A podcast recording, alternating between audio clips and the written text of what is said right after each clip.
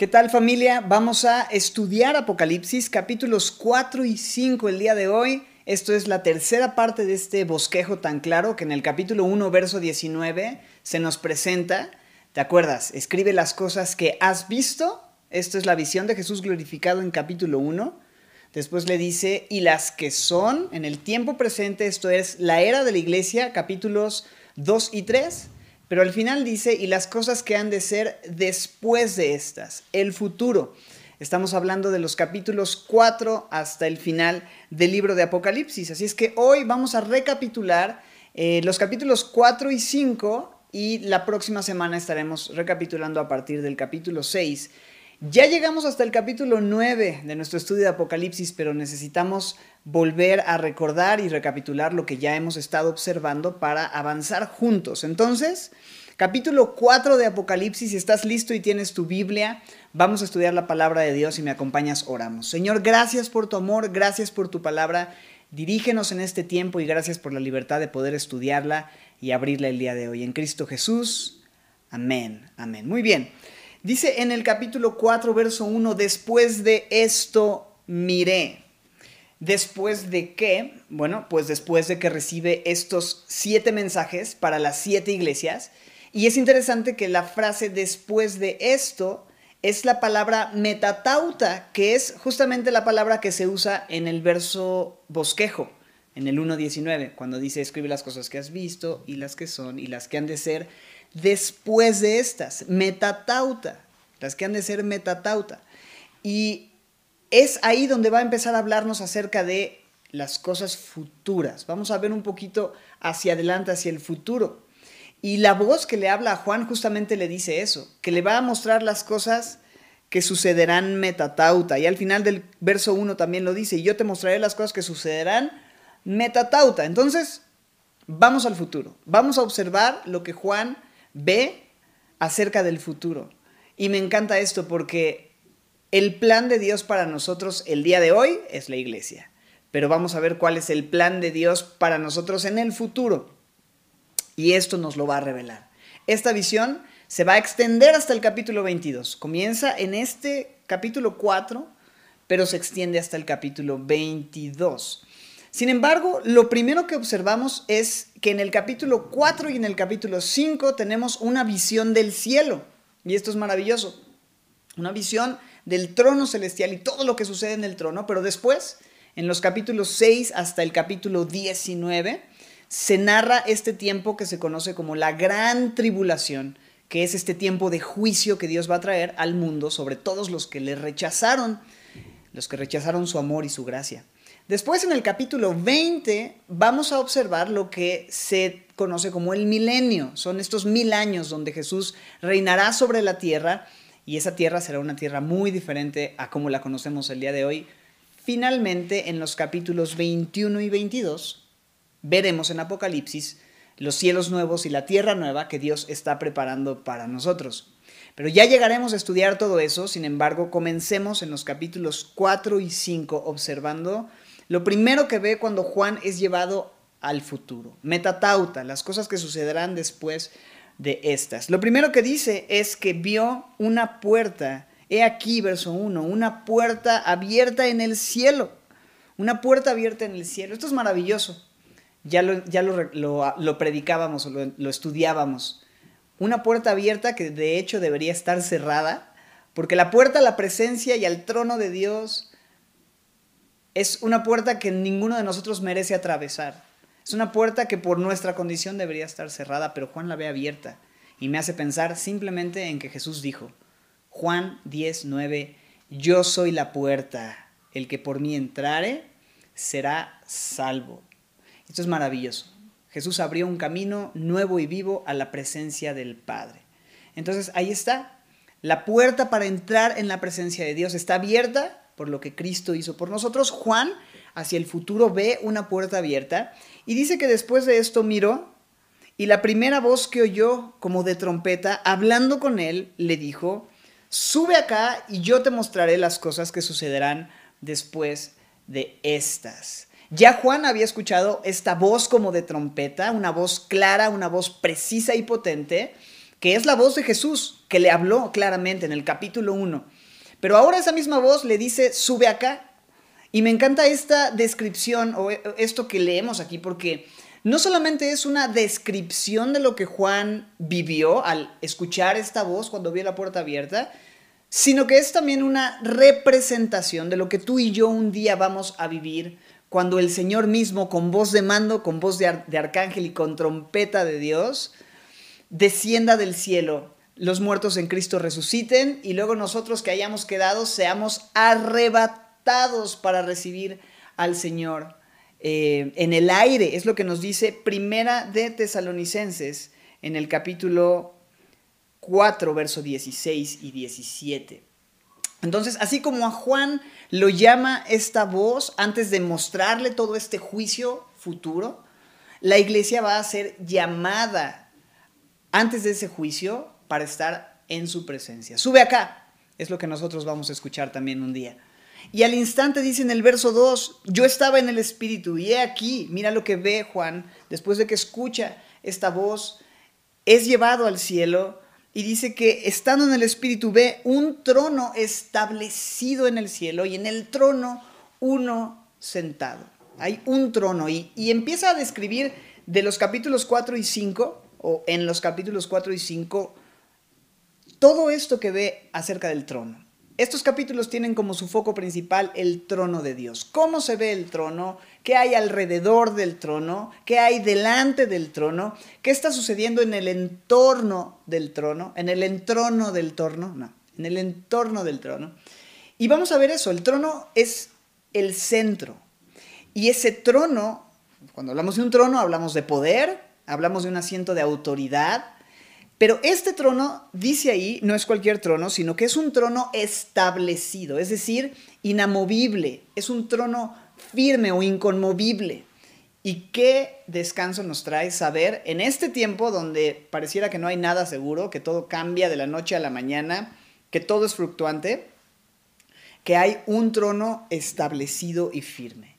Ese trono en el cielo, y, y es un trono que no está vacío, sino que dice ahí en el versículo 2, he aquí un trono establecido en el cielo y en el trono uno sentado, hay uno sentado, no es un trono compartido, no es un trono que, bueno, pues ahí se van, se van rolando, se van turnando entre varios, no es un trono en el que, ah, pues yo, me quiero sentar un ratito y gobernar el universo, una media hora, aunque no es así, es un trono donde hay uno sentado permanentemente y solo hay uno que es digno de sentarse en ese trono y gobernarlo todo. Y Juan nos va a describir el aspecto de aquel que está sentado en ese trono. Versículos 3 y 4 dice, el aspecto del que estaba sentado era semejante a piedra de jaspe y de cornalina, y había alrededor del trono un arco iris semejante en aspecto a la esmeralda. Vamos a leer solo el verso 3. Recordamos que Juan está viendo cosas imposibles de explicar con palabras, entonces está haciendo lo mejor que puede y usa cosas que conoce para intentar describir algo glorioso. Entonces es importante notar que el lenguaje simbólico que usa en repetidas ocasiones es semejante a, semejante en aspecto a, es como, este tipo de frases las usa.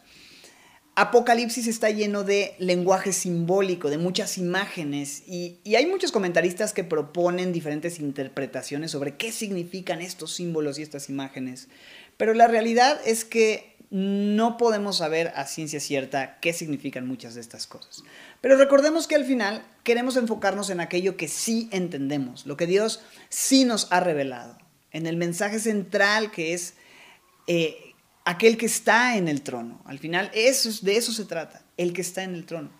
Y vamos a dar algunas propuestas de interpretación. Puedo decirte cuál es por la que yo más me inclino y por qué, pero al final lo más importante es el que está en el trono. Lo más importante es Dios y Jesús y lo que podemos conocer acerca de Dios y de Cristo Jesús en este libro. Así es que vamos a ver que Jesús compara, perdón, Juan compara el aspecto del que está sentado en ese trono como jaspe y, cornalina. Dice ahí en el versículo 3, semejante a piedra de jaspe y de cornalina. Estas son piedras preciosas que sin duda hablan de esa gloria, de esa santidad y esa pureza de Dios. Dice que el que está sentado en el trono tenía este aspecto, ¿no? Y, es, es alguien glorioso, es alguien radiante, no es cualquier persona, sino aquel que dice la Biblia es luz.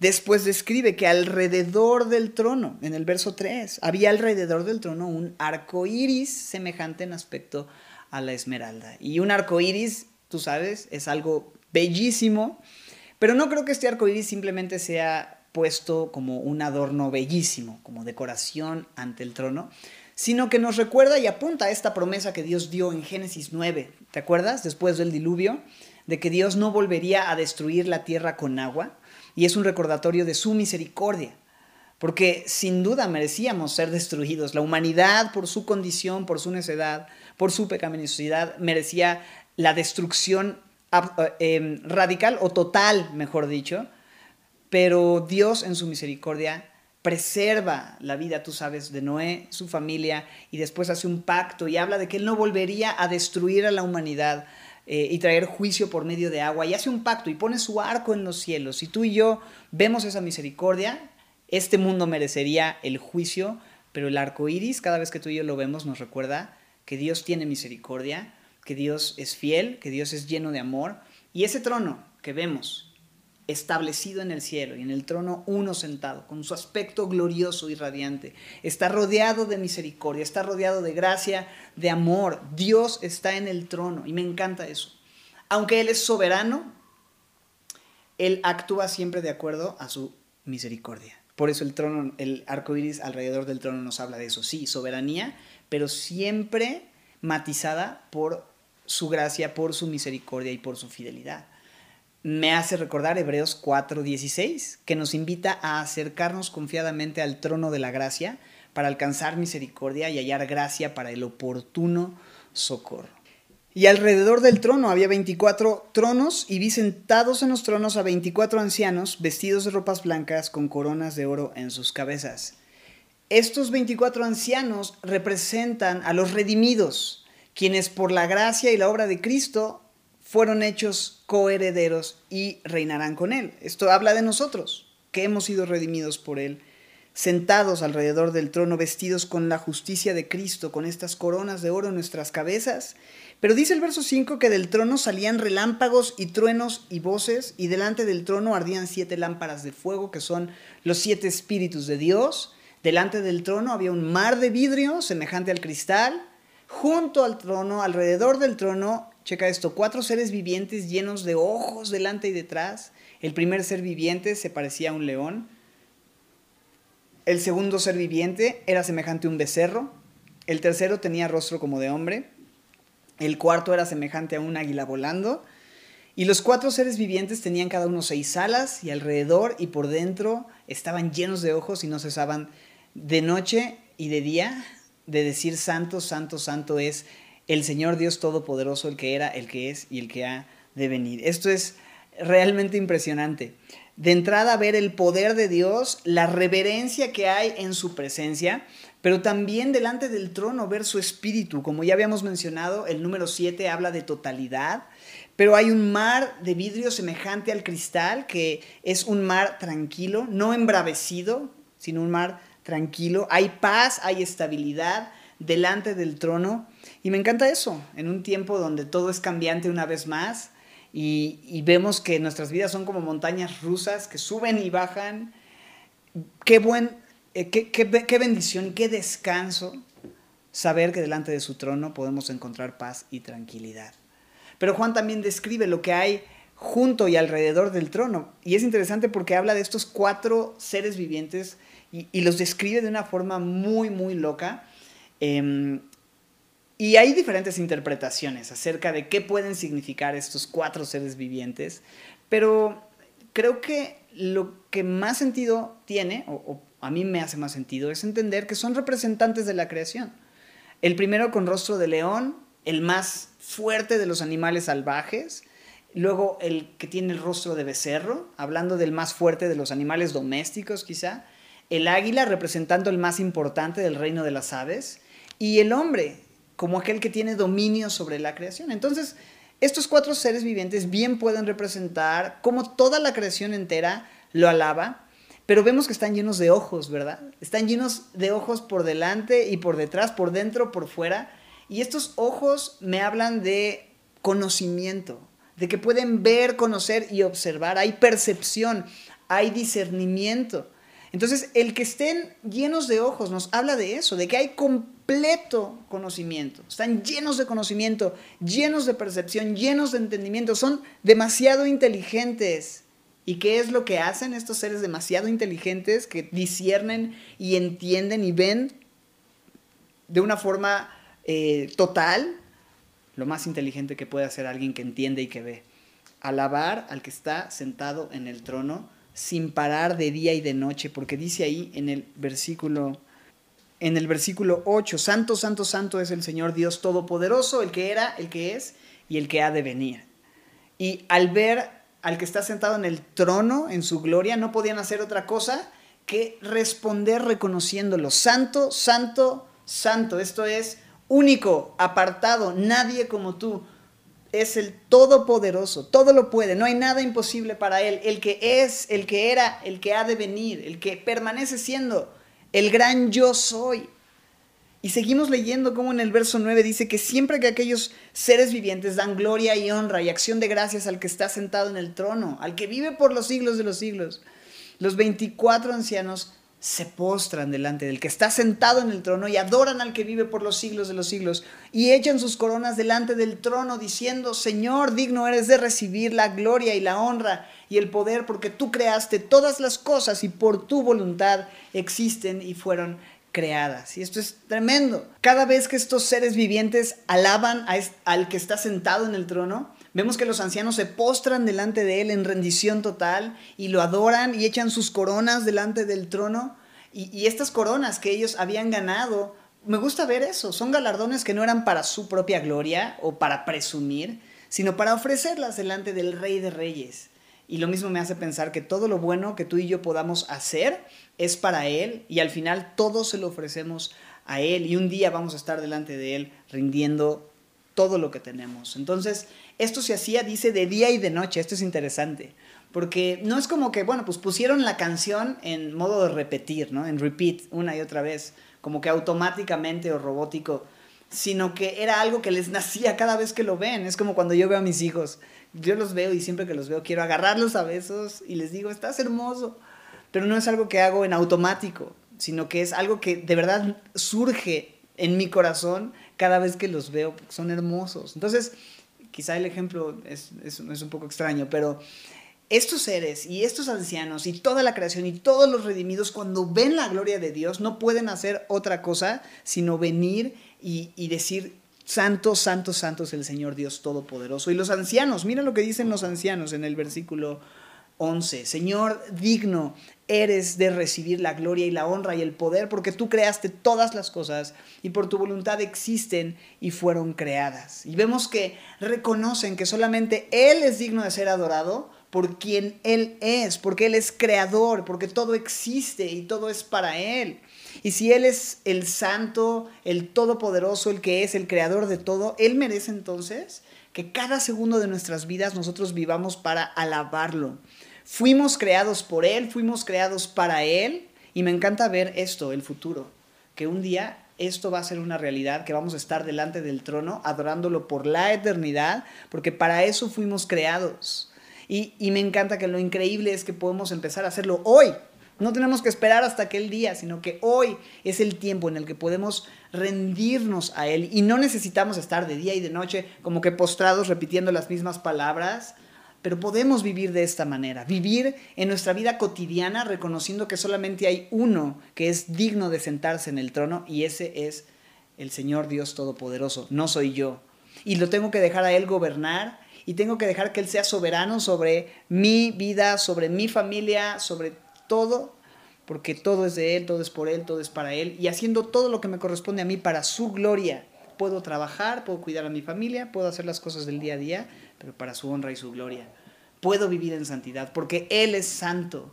Puedo vivir reconociendo, como dice el Salmo 100, verso 3, que Él nos hizo, que Él me hizo y no yo a mí mismo. Entonces, al considerarle, tú creaste todas las cosas, por tu voluntad existen y fueron creadas. Entonces a ti te doy la gloria, tú eres digno de recibirla. Esto en el capítulo 4. Pero luego viene el capítulo 5, donde algo llama la atención de Juan en medio de toda esta escena de adoración con los 24 ancianos y los seres vivientes y toda esta descripción del trono y, y quién está en el trono y el aspecto del que está en el trono y el arco iris. Algo sucede. Verso 1 Vi en la mano derecha del que estaba sentado en el trono un libro escrito por dentro y por fuera, sellado con siete sellos. Y es interesante que en ese tiempo este libro se refiere a un rollo, un rollo que, como vemos aquí, estaba sellado con siete sellos, es decir, no se podía abrir porque estaba completamente sellado. Y Juan ve este rollo que tenía un, un gran contenido, porque dice que se había escrito por dentro y por fuera. Y el que está sentado en el trono tiene en su diestra este, este libro o este rollo. Y la pregunta es, ¿qué representa o qué contiene este rollo? Otra vez, hay muchas propuestas de interpretación, es todo un rollo. Pero aunque no podemos saber a ciencia cierta qué es, porque el texto no nos dice exactamente qué es, a la luz de la palabra hace sentido, tiene sentido pensar que este rollo es algo así como el título de propiedad de la creación, ya que aunque la tierra le pertenece a Dios porque Él la creó y todo lo que en ella hay, la Biblia dice que Satanás es el príncipe de la potestad del aire o el príncipe de este siglo, y esto pareciera que como si Adán al pecar hubiera perdido esto que Dios le da, que son las escrituras, ¿te acuerdas? Eh, llena la tierra y sojúzgala. Y Dios le da la responsabilidad a Adán y la bendición de poder eh, gobernar y sojuzgar sobre la tierra. Pero él, al pecar, parece que pierde estas escrituras de alguna manera y, y es a Satanás a quien se le permite por un tiempo gobernar en ella. Esta es una propuesta y podríamos pensar entonces que este rollo representa esto, aunque también entendemos o podríamos ver el rollo como la voluntad máxima del creador para su creación. Es decir, que en el rollo está escrito y descrito el resto de la historia que va a suceder, que está a punto de ser revelada a partir de este punto. Entonces, están estas posturas, pero no perdamos de vista lo más importante. No, no entremos en rollos con el rollo. Veamos y entendamos que lo importante aquí no es tanto el rollo, sino quién es digno de tomar ese rollo y abrir sus sellos, porque el verso 2 revela algo interesante en el contexto. Vi a un ángel fuerte que pregonaba a gran voz y decía, ¿quién es digno de abrir el libro, este rollo, y desatar sus sellos?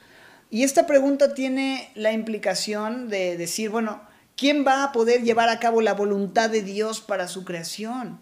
¿Quién va a poder terminar con toda la maldad? ¿Quién va a poder redimir y comprar la tierra para él? ¿Quién va a poder hacer cielos nuevos, tierra nueva? O sea, ¿quién puede tomar este título de propiedad, esta voluntad máxima y ejecutar eh, su plan eh, escrita en el rollo? Mira el verso 3. Y ninguno, ni en el cielo, ni en la tierra, ni debajo de la tierra, podía abrir el libro, ni aún, mira esto, mirarlo.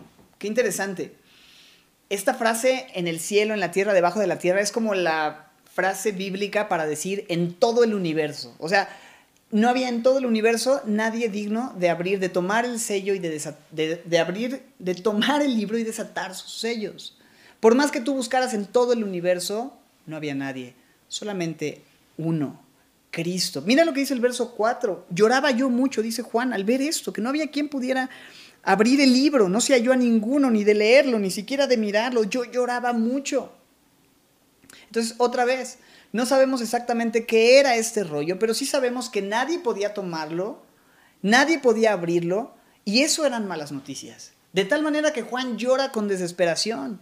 Y es que si no hubiera nadie en control, si no hubiera nadie que trajera esperanza haríamos lo mismo que Juan, llorar y lamentarnos. ¿Quién va a cumplir los designios de Dios? ¿Quién va a tomar el título de propiedad de la tierra y ejecutar de una vez por todas su juicio y, traer restauración a todas las cosas que Él ha creado? No hay ni uno, pero mira el verso 5. Y uno de los ancianos me dijo, no llores. He aquí que el león de la tribu de Judá, La raíz de David ha vencido para abrir el libro y desatar sus siete sellos. Y me encanta esto. Le dice, no llores, no porque esté mal llorar, sino que le está diciendo, no te preocupes, no tienes por qué llorar porque hay esperanza, hay alguien que ha vencido, hay alguien que puede abrir el libro. ¿Quién? El león de la tribu de Judá, es lo que le dice. La raíz de David. ¿De quién está hablando? De Jesucristo. La Biblia lo llama de esta manera muchas veces. Y él ha vencido, dice que ha vencido. ¿Y dónde venció? Colosenses 2.13 al 15 nos dice que estando muertos en pecados, él nos dio vida juntamente con Él, perdonándonos todos los pecados y anulando el acta de los decretos que había contra nosotros, que nos era contraria, quitándola de en medio y clavándola en la cruz, y despojando a los principados y a las potestades, los exhibió públicamente, triunfando sobre ellos en la cruz. Así que Jesucristo venció en la cruz, venció sobre el pecado. Y al resucitar triunfó sobre la muerte. Venció y porque Él venció, Él es el único digno de tomar y abrir el libro y desatar sus sellos. De manera que cuando Juan escucha esto, es, es, increíble porque él está llorando, ve esta escena, ve este rollo, ve que no hay nadie digno. Alguien le dice, alguien ha vencido y él está esperando la raíz de David, el león de la tribu de Judá.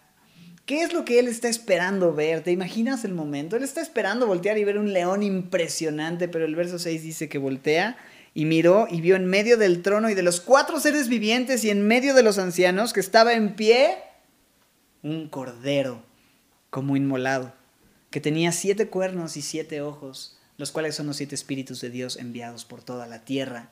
Qué interesante este anciano le habla a Juan y le habla de este león, pero cuando Juan voltea se encuentra con un cordero como inmolado, un cordero como muerto con violencia, sacrificado, con las heridas todavía de la batalla o del sacrificio. Y ese cordero no puede ser nadie más que aquel que Juan el Bautista presenta en Juan 1.29 como el Cordero de Dios que quita el pecado del mundo, Cristo Jesús.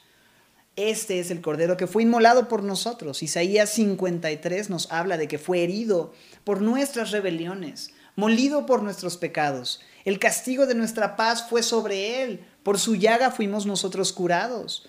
Todos nosotros nos descarriamos como ovejas, cada cual se apartó por su camino, mas Jehová cargó en él el pecado de todos nosotros. Angustiado él y afligido no abrió su boca. Mira esto. Como cordero fue llevado al matadero y como oveja delante de sus trasquiladores. Enmudeció y no abrió su boca.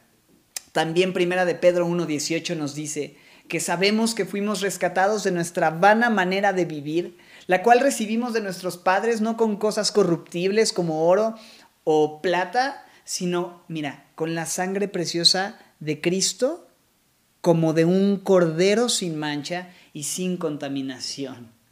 Entonces, este es Jesús, ese cordero inmolado que aparece para tomar el rollo de aquel que está sentado de la mano derecha del que está sentado en el trono y para poder efectuar y ejecutar su plan soberano y su plan final, el único que puede tomar el título de propiedad de la tierra y llevar a cabo su propósito. Este cordero que dice tenía siete cuernos, estos cuernos en la Biblia nos hablan, o este número 7, hemos hablado de totalidad o plenitud. Un cuerno habla de autoridad. Entonces, él tiene siete cuernos porque habla de que tiene total autoridad, total plenitud. Pero una cosa que me salté es el hecho de que estaba en pie. Estaba en pie. Y eso significa que Él está vivo, que Él venció a la muerte. No era un un cadáver de un cordero, sino un cordero que estaba vivo, estaba en pie, porque así Jesucristo venció a la muerte. Tiene siete cuernos, total autoridad, tiene siete ojos, esto es total conocimiento, omnisciencia, todo lo sabe. Él conoce todo, dicho sea de paso, sabe lo que estás viviendo, sabe lo que estás atravesando. Y me encanta ver eso, este cordero inmolado, herido por nosotros, pero vivo. Y hoy está de pie, tiene toda autoridad, todo conocimiento, dice el verso 7, vino y tomó el libro de la mano derecha del que estaba sentado en el trono, el único digno, el cordero y el león. Y me encanta ver eso. Es sí este cordero, pero también es este león de la tribu de Judá. el león como símbolo de majestad, el cordero como símbolo de humildad. Como cordero recibiendo el juicio, pero si le rechazas, él será el león que te juzgue. Él no quiere derramar su ira, ojo, Él no quiere derramar su ira sobre ti. Por eso, antes de venir como un león, Él vino como un cordero y fue inmolado por nosotros y ha pagado con su sangre y ha hecho todo y solamente tienes que confiar en Él. Pero si tú le rechazas, entonces Él habrá de traer también juicio. Pero me encanta ver eso, es una escena gloriosa.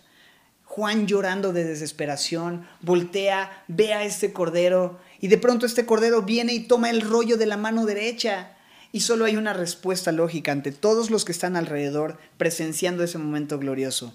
Cuando hubo tomado el libro, los cuatro seres vivientes y los veinticuatro ancianos se postraron delante del Cordero y todos tenían arpas y copas de oro llenas de incienso, que son las oraciones de los santos, y cantaban un nuevo cántico diciendo, Digno eres de tomar el libro y de abrir sus sellos, porque tú fuiste inmolado y con tu sangre nos has redimido para Dios de todo linaje y lengua y pueblo y nación. Y nos has hecho para nuestro Dios reyes y sacerdotes y reinaremos sobre la tierra. Esto es maravilloso. Es aquí en donde vemos a estos 24 ancianos trayendo este canto y mostrando así que representan a los redimidos, porque ellos están diciendo que fueron eh, redimidos para Dios, que fueron de todo linaje, lengua, pueblo y nación. Entonces vemos este cántico, digno eres de tomar el libro. Vemos a los cuatro seres vivientes, toda la creación, los 24 ancianos, los representantes de los redimidos, postrados delante del Cordero, con arpas. Y me, encanta esto. Están adorando a Jesús, alabado eh, por todos su creación, por sus redimidos y me, encanta, hay música, porque hay cánticos, porque hay arpas. Dice ahí en el versículo 8, tenían arpas. Había copas de oro llenas de incienso que son oraciones. Hay oración, hay música. Todo esto son expresiones de alabanza y de adoración a Jesús. Y, vamos a observar las palabras del canto que le dicen, digno eres de tomar el libro y abrir sus sellos, fuiste inmolado, nos has redimido. Nos has hecho para nuestro Dios reyes y sacerdotes, reinaremos sobre la tierra. Digno, me encanta esta palabra, se repite continuamente. Solo tú mereces la adoración, porque tú fuiste inmolado, porque tú pagaste a precio de sangre, lo que leíamos en Primera de Pedro, que fuimos comprados, rescatados no con piedras preciosas, sino con su sangre como de un cordero sin mancha. Redimidos, dice, nos has redimido, es decir, has pagado el precio de nuestro rescate. Y fuimos redimidos para Dios, fuimos redimidos para pertenecerle a Él. Nos has comprado a precio de sangre y nos has hecho de Dios. Dice, de todo linaje, lengua, pueblo y nación, y ahora somos reyes y sacerdotes. Y me encanta esto. Dios no hace acepción de personas. Todo linaje, toda lengua, todo, todo pueblo. Dios le da dignidad a todo aquel que confía en Él. Y me encanta que nos da dignidad en Él y para Él, gente de toda raza, idioma y cultura, somos redimidos, nos da valor, nos hace suyos, nos permite adorarle. En el verso 11 dice, y miré y oí la voz de muchos ángeles alrededor del trono y de los seres vivientes y de los ancianos. Y mira esto, su número era millones de millones. En griego esta frase millones de millones es un titipuchal, es en el griego original. No, no es cierto, pero esa es la idea, incontable que decían a gran voz, el cordero que fue inmolado es digno de tomar siete cosas, siete cosas, el poder, las riquezas, la sabiduría, la fortaleza, la honra, la gloria y la alabanza. Me encanta estas siete cualidades intrínsecas de Dios. Es una maravillosa exclamación de adoración.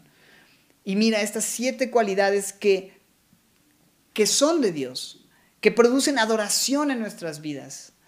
Siete porque esto habla de algo completo y Él es el único que merece la plenitud de la adoración, el poder, las riquezas, la sabiduría, la fortaleza, la honra, la gloria, la alabanza. Todo esto es de Él, le pertenece a Él. Entonces, es interesante ver diferentes grupos que le adoran. En el verso 8 habla de estos redimidos. Em, habla de estos 24 ancianos que son los redimidos. Habla de los seres vivientes que le adoran y se postran representando la creación. Entonces, ahí están los redimidos, ahí está la creación. Pero luego en el verso 11 se suman los ángeles. Y no termina ahí. O sea, un titipuchal de ángeles. Pero no termina ahí. En el verso 13, para acabar pronto, dice, y a todo lo creado que está en el cielo y sobre la tierra y debajo de la tierra y en el mar o sea, en todos lados, en todo el universo, y a todas las cosas que en ellos hay, en el cielo, en la tierra, en el mar, oí decir, al que está sentado en el trono y al Cordero, sea la alabanza, la honra, la gloria, el poder por los siglos de los siglos. Los cuatro seres vivientes decían, amén. Y los veinticuatro ancianos se postraban sobre sus rostros, se postraron sobre sus rostros y adoraron al que vive por los siglos de los siglos. La escena es una escena de adoración total. Toda la creación adora a Dios y al Cordero, los redimidos, los ángeles, lo que hay en los cielos, en la tierra, debajo de la tierra, en el mar, todo lo creado, absolutamente todo. No se contienen de gozo y vienen y le adoran. Y es maravilloso. Los cuatro seres vivientes dice que decían amén. Que así sea. Que Dios y el Cordero reciban la alabanza que la honra, la gloria y el poder sean de Cristo Jesús, del Cordero de Dios. Y ahí están los 24 ancianos, postrados sobre sus rostros, adorando al que vive por los siglos. En todo esto no puedo dejar de pensar y conectar con Filipenses 2, en los versos 6 al 11, que nos hablan de que Jesús, siendo en forma de Dios, no estimó el ser igual a Dios como cosa a que aferrarse, sino que se despojó a sí mismo, tomando forma de siervo, se hizo semejante a los hombres y estando en la condición de hombre, se humilló a sí mismo, haciéndose obediente hasta la muerte y muerte de cruz. El cordero inmolado que bajó y se despojó y sirvió y se humilló y murió, pero en el verso 9 de Filipenses 2 dice que por esto Dios también lo exaltó hasta lo sumo y le dio un nombre que es sobre todo nombre para que en el nombre de Jesús se doble toda rodilla de los que están en los cielos, en la tierra y debajo de la tierra, en todo el universo, y toda lengua confiese que Jesucristo es el Señor para gloria de Dios Padre. Y esto va a ser una realidad. Esto es una realidad. Es cierto que la creación entera le alaba, pero un día va a ser innegable para todos, el más ateo de los más ateos, va a estar reconociendo que Jesucristo es el Señor, porque aquí tenemos una probadita del futuro. Y este libro, la palabra de Dios, no miente y pone tan claro esto, la adoración celestial, que un día toda la creación va a experimentar y va a reconocer a Jesucristo como el Rey de Reyes, el Señor de Señores, el soberano de soberanos. Él es el Cordero de Dios que quita el pecado del mundo, que fue inmolado, pero que nos ha redimido, quien merece la alabanza, la gloria y la honra. Y vemos en el capítulo 4 que adoramos a Dios por quien Él es, santo, todopoderoso, creador de todas las cosas. Pero en el capítulo 5 vemos la adoración al Cordero por lo que ha hecho, porque nos ha inmolado, porque nos ha, perdón, porque nos ha redimido, porque Él ha sido inmolado, pero con su sangre nos ha comprado. Y este es el fin de toda la creación. Este es el propósito final de todo lo creado, de toda la historia. Toda la alabanza es para aquel que está sentado en el trono y el cordero. Esta es la justificación de nuestra existencia. O sea, para eso existimos. ¿Alguna vez te has preguntado, ¿para qué todo esto? ¿Para qué vivir? ¿Para qué existo? Bueno, la respuesta es sencilla. Apocalipsis 4 y 5. Esa es la respuesta por la cual existes. Esto es lo que le da sentido a nuestras vidas. Fuimos creados para la alabanza de la gloria de su gracia. Fuimos creados y redimidos para alabar al que está sentado en el trono y aquel que dio su sangre por nosotros. Y todo lo que vivamos vale la pena por llegar a ese día en el que estaremos postrados frente al trono y vamos a ver al Cordero que fue inmolado y vamos a poder cantarle y reconocer junto a miles y miles de redimidos de toda lengua, de toda nación, de todo linaje, que Él es digno y vamos a unir nuestro canto a millones de ángeles que le reconocen y le dan gloria y honra y toda la creación entera va a estar adorándole y alabándole. ¿Sabes algo?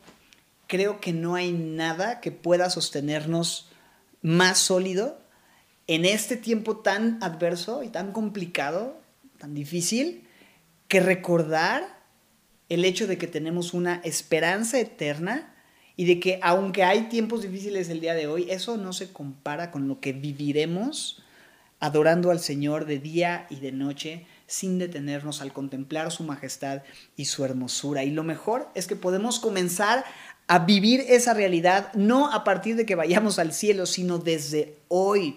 En nuestras vidas, el día de hoy, podemos empezar a disfrutar de estos atisbos del cielo, de este adelanto y de este tráiler celestial en adoración el día de hoy. ¿Cómo? Simplemente adorándole, adorándole hoy, cantándole hoy, orando a Él hoy, acercándonos confiadamente al trono de su gracia, acercándonos a su presencia. Podemos alabarlo, no tenemos que esperar hasta ese momento.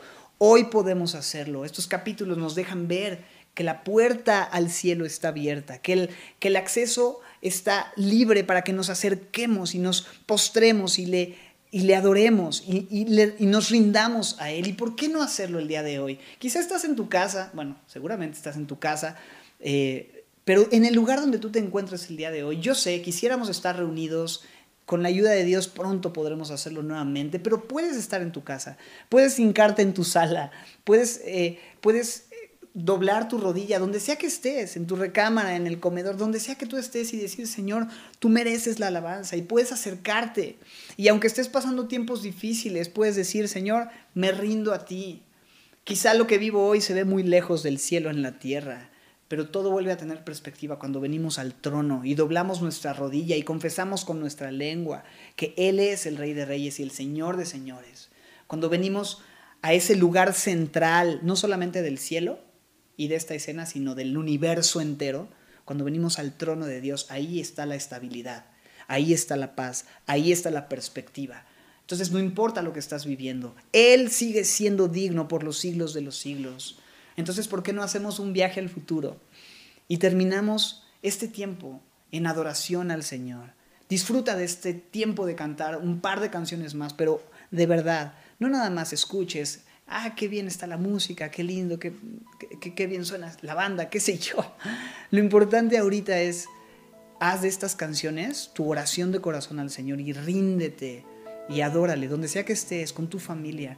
Vamos al trono celestial a reconocer al único que es digno, aquel que vive y reina por los siglos de los siglos y encontremos perspectiva y paz y sentido para nuestras vidas en adoración al Rey de Reyes. Señor, Gracias por este tiempo en tu presencia. Gracias por recordarnos a través de la recapitulación de estos dos maravillosísimos capítulos que tienen mucho que observar, mucho que desmenuzar, que hoy hemos pasado quizá de una forma un poco rápida, simplemente recapitulando, pero que hay tanto que seguir leyendo, observando, meditando, pero sobre todo cantando y abrazando estas verdades, Señor, de que no hay nadie no hay nadie, ni en el cielo, ni en la tierra, ni en ningún lugar en el universo que merezca la adoración, la alabanza, la gloria, el imperio, la sabiduría, el poder, la fortaleza, las riquezas, la gloria. Solo tú, Cordero de Dios, que fuiste inmolado.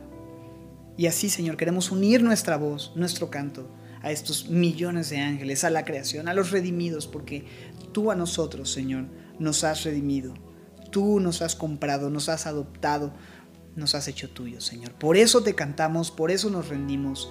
Ponemos nuestros ojos en ti, el único que puede traer estabilidad. A este Dios adoramos, celebramos y bendecimos, Señor. Toda la gloria, toda la honra, todo el poder, el imperio, la sabiduría, las riquezas, el honor sean para ti, Señor Jesús. Te bendecimos y en tu nombre oramos. Juntos decimos.